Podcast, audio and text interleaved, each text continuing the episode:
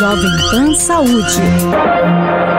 Olá, bem-vindo, bem-vinda ao Jovem Pan Saúde. Eu sou Lívia Zanolini e te agradeço mais uma vez pela companhia. Hoje vamos falar sobre burnout. Cada vez mais comum no ambiente corporativo, a síndrome está levando muitas pessoas a mudarem completamente de rotina. Mas como evitar que a síndrome se desenvolva? Para falar sobre isso, conversamos agora com a Adriana Severini, psicóloga especialista em terapia cognitiva comportamental. Adriana, bem-vinda. Obrigada, Obrigada pela participação. Lívia, é um prazer estar aqui com vocês e falar de um tema tão importante que, infelizmente, está crescendo cada vez mais em todas as profissões, todo mundo que trabalha tem cada vez mais passado por isso e é um tema extremamente importante a ser falado. Fundamental, daqui a pouquinho eu trago dados a respeito disso, tá, Adriana? Já já, deixa eu só apresentar também a minha outra convidada, Patrícia Agopian, especialista em carreira. Patrícia, bem-vinda. Obrigada pela entrevista. Muito obrigada, é um prazer estar com vocês aqui nesse momento. Bom, vou começar então com a Adriana, que levantou sobre a importância do tema. Adriana, você falou sobre os casos crescentes de burnout e inclusive uma pesquisa da Gataz Health and Results, empresa brasileira que oferece um programa baseado em ciência e tecnologia, justamente para promover a saúde mental nesse meio corporativo. Essa pesquisa constatou que a incidência da síndrome cresceu quase 20% entre 2015 2015 e 2022. Por que esse movimento crescente, Adriana? Porque as pessoas elas estão passando cada vez mais tempo no trabalho. A tecnologia ela entrou para ajudar as pessoas, só que a gente começou a trabalhar cada vez mais em casa. Então não é só aquele tempo que a gente fica no trabalho. O home office veio para ajudar, mas infelizmente a gente continua trabalhando dentro de casa. Então aquela facilidade que a gente tem de estar em casa trabalhando, trabalhar home office, você acaba estendendo um pouquinho mais a sua jornada de trabalho. E quando eu falo um pouquinho, não é um pouquinho. Você fala assim, ah, como eu estou em casa mesmo, eu não gastei aquele tempo me deslocando até o trabalho, ah, eu vou estender um pouquinho mais. Então, eu acabo ficando uma, duas horas. Ah, eu já estou quase terminando esse projeto e eu vou ficando um pouco mais. Quando eu vi, eu fiquei quatro horas, cinco horas a mais daquilo que eu, da minha jornada normal de trabalho, para finalizar um projeto, para terminar uma coisa que eu gosto de fazer e assim, ah, eu tenho prazer em ver pronto e vou esquecendo da minha saúde, porque a gente precisa contrabalançar muito bem a vida pessoal, o esporte, tudo aquilo que a gente tem que fazer com o trabalho. E o fato de estar em casa dava aquele, a gente veio pela pandemia e aquela sensação que nós estamos dentro de casa dá a falsa sensação que nós não estamos trabalhando. Então, eu já estou aqui, estou quietinha em casa, então eu fico com a sensação que eu já estou descansando, mas o nosso cérebro, ele continua funcionando, ele continua trabalhando, ele vai desgastando, ele vai demandando cada vez mais energia para fazer o trabalho. Então, essa falsa sensação de estar em casa relaxando, ela é falsa, porque eu continuo trabalhando e continuo trabalhando cada vez mais. Então, eu vou me dedicando e, de repente, eu chego com aquela sensação de estafa e eu não consigo entender de onde. Porque o burnout é isso, ele é uma estafa mental totalmente ligada ao trabalho. E ela vem como se você, o seu cérebro desligasse. Você tem um, um blackout total, começa com uma irritabilidade e você tem esse blackout. E foi aumentando esses números principalmente com a pandemia, que a gente ficou privado de momentos de lazer, de momentos de descanso, onde a gente poderia distrair a nossa mente com outras coisas. Por isso que eu sinto que veio esse aumento muito grande, principalmente de 2020 para cá, esse crescimento altíssimo de casos de burnout em todas as profissões. Então você vê pessoas muito jovens, pessoas mais velhas, todas elas tendo burnout sem conseguir entender o que, que aconteceu. Porque assim, o ritmo de trabalho aumentou demais e eu não consegui perceber isso. Isso, Patrícia, que a doutora Adriana falou, Adriana, que foi um pedido especial sem doutora aqui hoje, falou para a gente, faz todo o sentido, principalmente pós-pandemia de 2020 para cá, como ela destacou, porque a gente tinha que ficar em casa, estávamos confinados. Quem podia trabalhar de casa, boa parte da população, trabalhou. E estando em casa, sem lazer, sem outras atividades, a pessoa acabava estendendo um pouquinho mais no trabalho, como a Adriana explicou. Uma horinha, duas horinhas, quatro horinhas, o que significa praticamente 50% do horário normal de oito horas, né? A Adriana falou que todas as áreas foram afetadas e todas é, é, estão sendo afetadas por esse número crescente de casos aí de burnout. Mas algumas são ainda mais perigosas nesse sentido, né? Você que é especialista em carreira, quais carreiras chamam mais a atenção e fica um alerta maior em relação a isso? É, na verdade, eu acho que não tem a ver com especificamente qual segmento ou qual carreira, né? As pessoas, de alguma maneira, foram adaptadas ou acostumadas a simplesmente trabalhar. É a história do fazer, fazer, fazer, e aqui na Bússola Executiva a gente faz muito essa comparação de executar e gerar valor. E talvez por algum tempo a gente esqueceu a diferença entre executar na ânsia por um resultado e entender o que de verdade é gerar valor para uma empresa, gerar valor para as pessoas que estão no seu entorno. E porque é isso que as empresas querem, né? E tem uma coisa que é muito interessante, eu gosto de falar. As, as empresas não contrataram a vida de ninguém. A empresa não quer a vida de ninguém. Ela quer o resultado. Ela quer sim uma forma de entregar mais. Ninguém quer que você trabalhe mais horas. Mas por vezes, talvez essa obsessão pelo resultado, sem uma consciência, sem uma estratégia, sem entender o que de verdade separa o resultado pelo resultado, pelo valor que realmente leva a empresa para um nível de jogo mais alto, fez com que as pessoas se afundassem numa execução eterna. E essa execução, ela, ela é infindável. Quer dizer, quanto mais você fizer, mais coisa vai ter para você fazer. Você sabe que no início da minha carreira, eu vi isso de um líder, né? Ele falou: Patrícia, se você dormir aqui todo dia, sair daqui meia-noite, vai ter trabalho para você fazer. E não é sobre quantas horas você está aqui, é sobre o que você realmente entrega. E isso foi lá no início, e isso mexeu muito forte comigo. E hoje, uma das coisas né, que eu ensino, que eu ajudo as pessoas aqui pela bússola executiva, é exatamente isso: como é que você gera valor?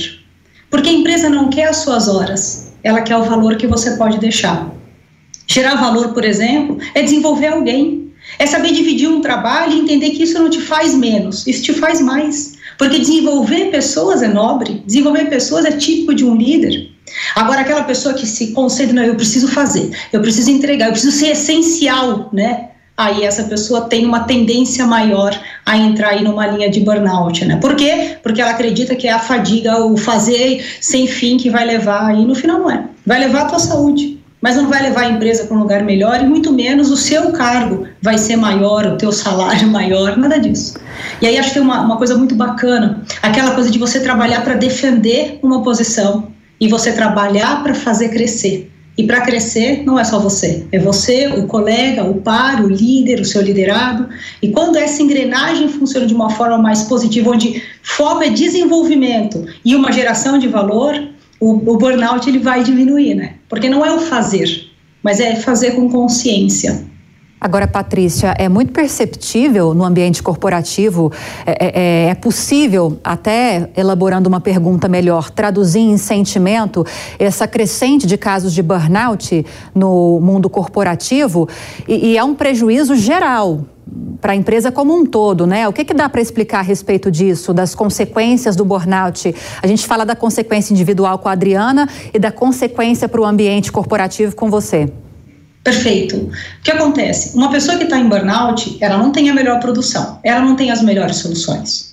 Uma pessoa que está em burnout, ela traz prejuízo, inclusive, para o resultado. Ela traz prejuízo para a empresa, para a área onde ela atua, para as áreas com as quais ela interage. Porque, via de regra, né, a gente pode ter uma ou outra função que a pessoa fica ali mais fechadinha, mas, via de regra, as áreas interagem. Porque a empresa é isso, né? São grandes áreas onde a coisa vai caminhando e o resultado acontece lá na ponta. Mas se você não está bem, você não tem uma interação positiva com o teu colega. Se você não está bem, se você é um líder, você não pode levar as pessoas para um nível de jogo melhor. Quer dizer, como é que uma pessoa que está em burnout, está cansada, fadigada, todos os sintomas, acho que a Adriana pode explicar aí com maestria, essa pessoa não tem condição de fazer o seu melhor trabalho, ela não tem condição de entregar a sua melhor versão para as pessoas que estão no seu entorno. Então, o resultado ele é direto na empresa, ele é direto na queda da, da, do resultado, mas ele é direto também na imagem da empresa.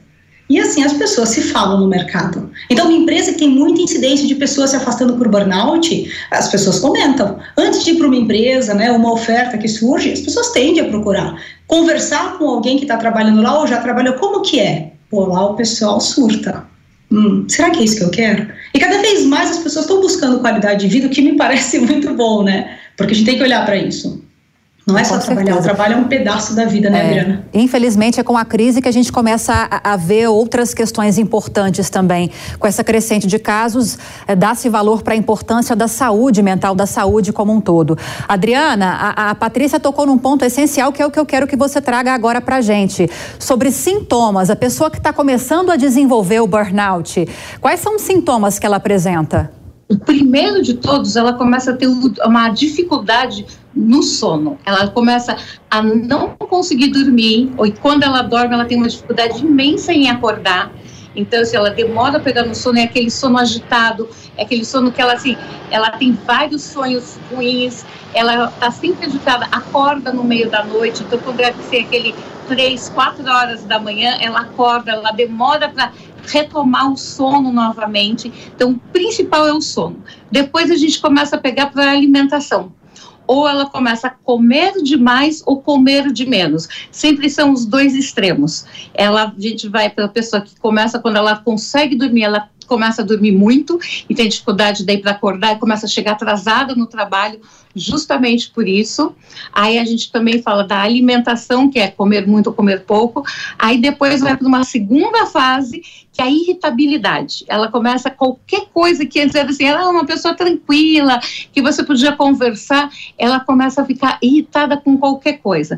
Num ambiente de trabalho, isso daí passa para o ambiente familiar, com os amigos, ela qualquer motivo ela começa a ter essa irritabilidade muito fácil. Então as pessoas começam até a estranhar, por isso que é bom, às vezes, a gente sempre ouviu o que o outro fala, falar, nossa, Adriana, você, às vezes você está passando do limite, era uma coisa tão pequenininha e você acabou explodindo, ou chamando aquela pessoa, na reunião não foi legal o seu comportamento, em casa também, porque a gente tem que lembrar que a gente é uma pessoa só, o burnout, ele está diretamente relacionado ao trabalho, é um estresse 100% relacionado ao trabalho, só que ele respinga nas nossas relações pessoais.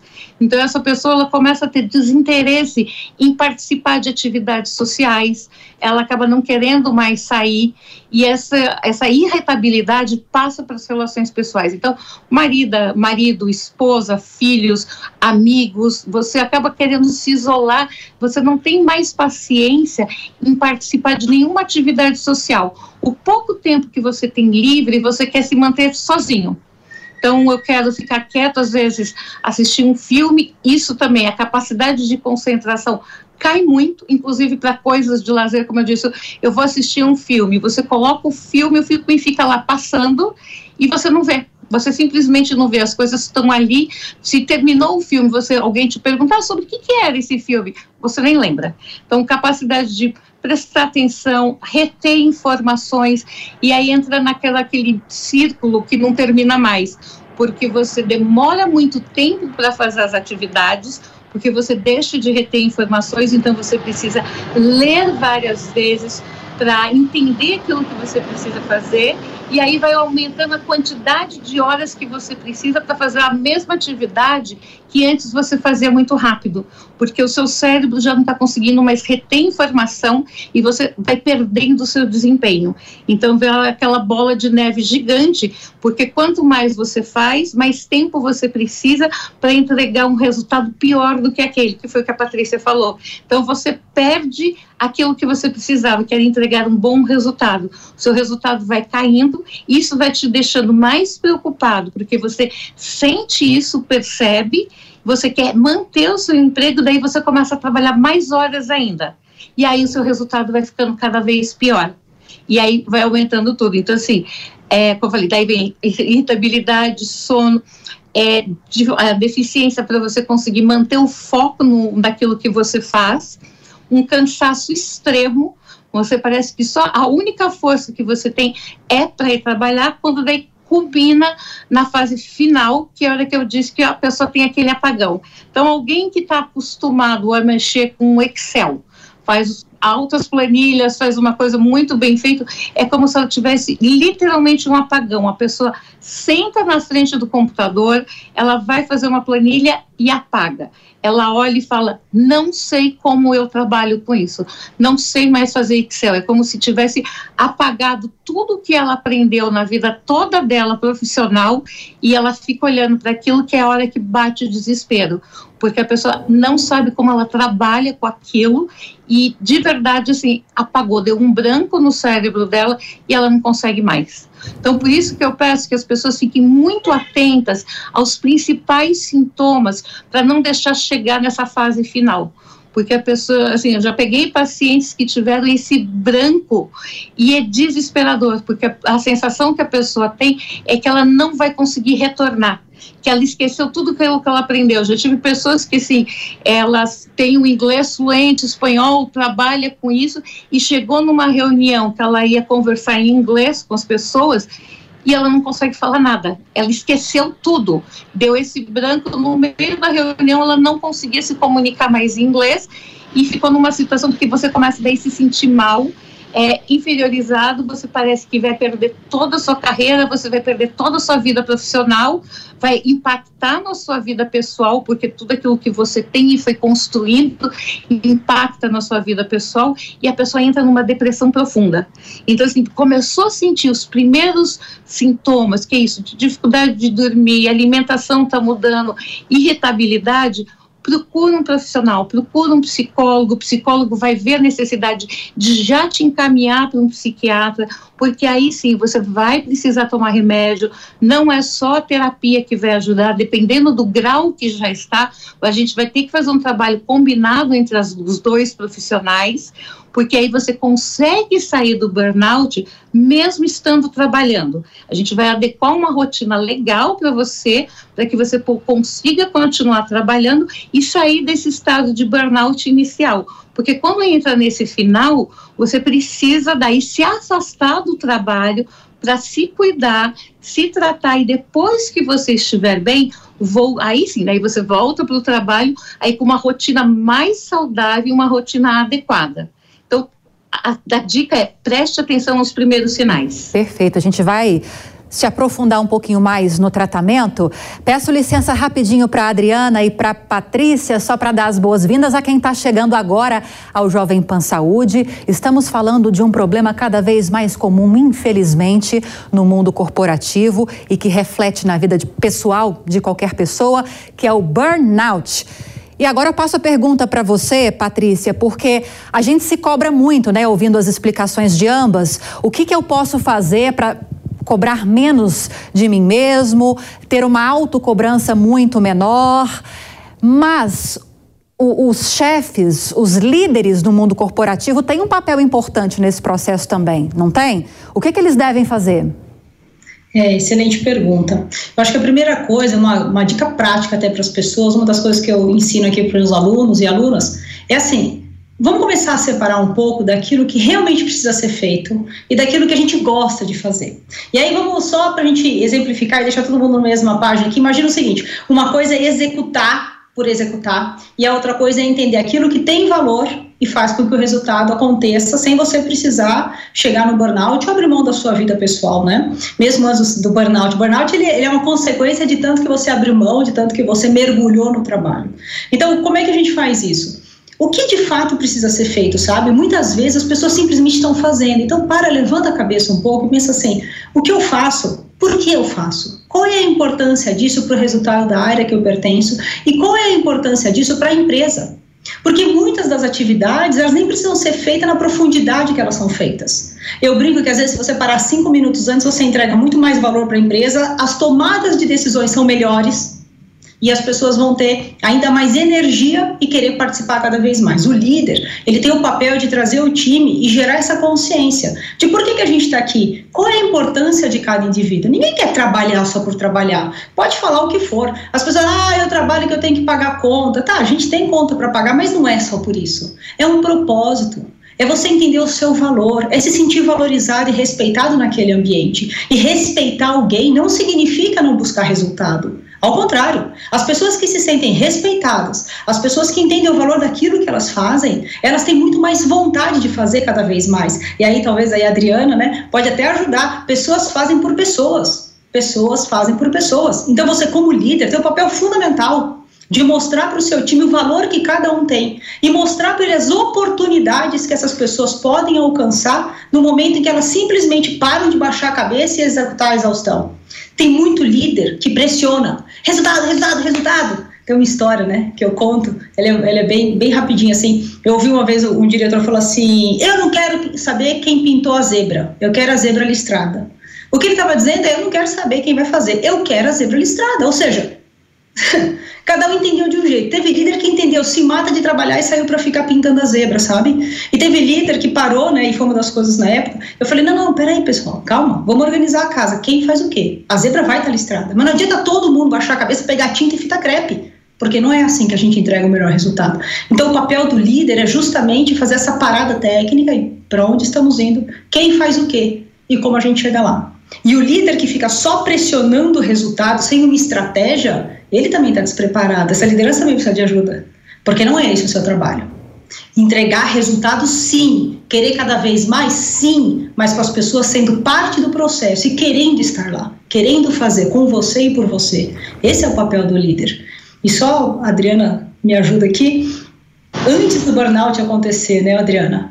As pessoas já começam a cair na produtividade. Imagina essa pessoa recebendo um feedback negativo sem nem entender por que, que a produtividade dela caiu.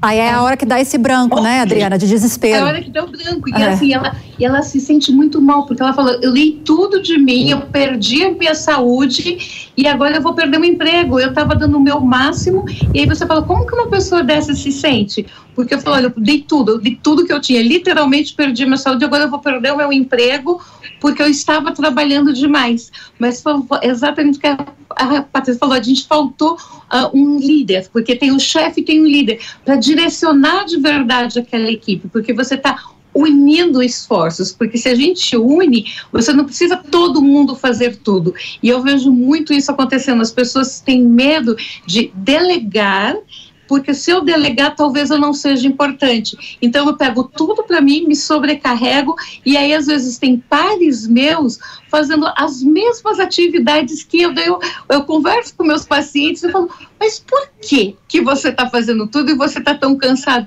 Por que tanto medo de dividir com uma pessoa que é seu par? A atividade vai ficar leve para os dois os dois vão ter tempo de ter mais vida, ter mais espaço para aproveitar a vida, do que ficar aprendendo tudo com você.